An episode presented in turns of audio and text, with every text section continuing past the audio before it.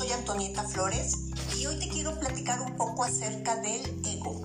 El ego que es esa vocecita interior que siempre te está diciendo que no eres suficiente, que te quiere sembrar dudas, que te dice que todos los demás te quieren hacer daño, que hay que sospechar de los otros. Eh, ya te platicaba que cuando nacemos, eh, el espíritu se empieza a alejar del cuerpo, nuestra dualidad se separa, el cuerpo primero del bebé, luego el niño, el adolescente, el joven, el adulto, van recibiendo todos los condicionamientos del entorno. Un entorno que de manera inconsciente le siembra todas esas, pues ahora sí que todos esos condicionamientos, obviamente no son con la intención de hacerle daño al individuo, pero que se los van eh, tatuando a la persona. Este, según cómo va avanzando en la vida, la persona ya se separó de todas aquellas características con las que nació, con el amor, la felicidad, em, el respeto, la sabiduría interna, todo eso ya lo olvidó. Se va creando un falso yo. Ese falso yo es el ego. El ego es una figura sumamente frágil, sumamente vulnerable. Em, que el ego sabe que es tan vulnerable que lo que necesita para transitar por la vida es ponerse máscaras. Entonces el individuo aprende a ponerse máscaras, máscaras que le protegen primero al bebé, al niño, al adolescente, siempre acompañado de máscaras. Las máscaras son las que necesite, las que necesite para la situación. En medio de la inconsciencia, pues el, individuo va caminando, transitando siempre. El, el ego es el falso yo y es la víctima, porque él nunca es responsable. Él es víctima de todos los de afuera que le quieren hacer daño. El ego entonces aprende a ser totalmente reactivo. Em, es tan frágil que sabe que no no puede perder porque significaría morir. Y no puede perder en situaciones, por ejemplo, una discusión, es aferrarse a tener la razón. Fallar significa desaparecer y es una manera de morir del ego y eso no se lo puede permitir. Entonces, eh, siempre va avanzando usando esas máscaras. Eh, a partir de la victimización del ego, eh, se van creando heridas, vacíos en el individuo, pero el individuo no lo sabe.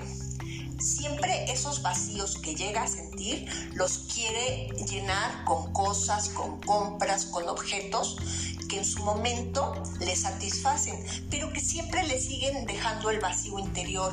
Es como querer llenar un jarrón con un agujerito, que el individuo no ve que tiene un agujerito, querer llenarlo con agua y pues nunca se va a llenar porque siempre se va a estar vaciando. El individuo, el ego, siempre va a querer más. Nunca, nunca nada es suficiente.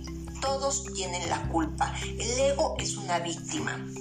Este, en esa inconsciencia, em, lo que realmente sucede es que el individuo no sabe que está alejándose cada, cada vez más de la felicidad, de la paz, de la tranquilidad, todas esas características con las que nació. Pero va llenando los vacíos con compras, con cosas. Eh, cuando, cuando, cuando se siente en medio de esa vulnerabilidad, el, el ego acude a la herramienta que más le gusta, que es infundir miedos y los miedos, eh, que son preocupaciones, ansiedades, nerviosismos, angustias, todas estas fases del miedo los percibe, los vive el individuo.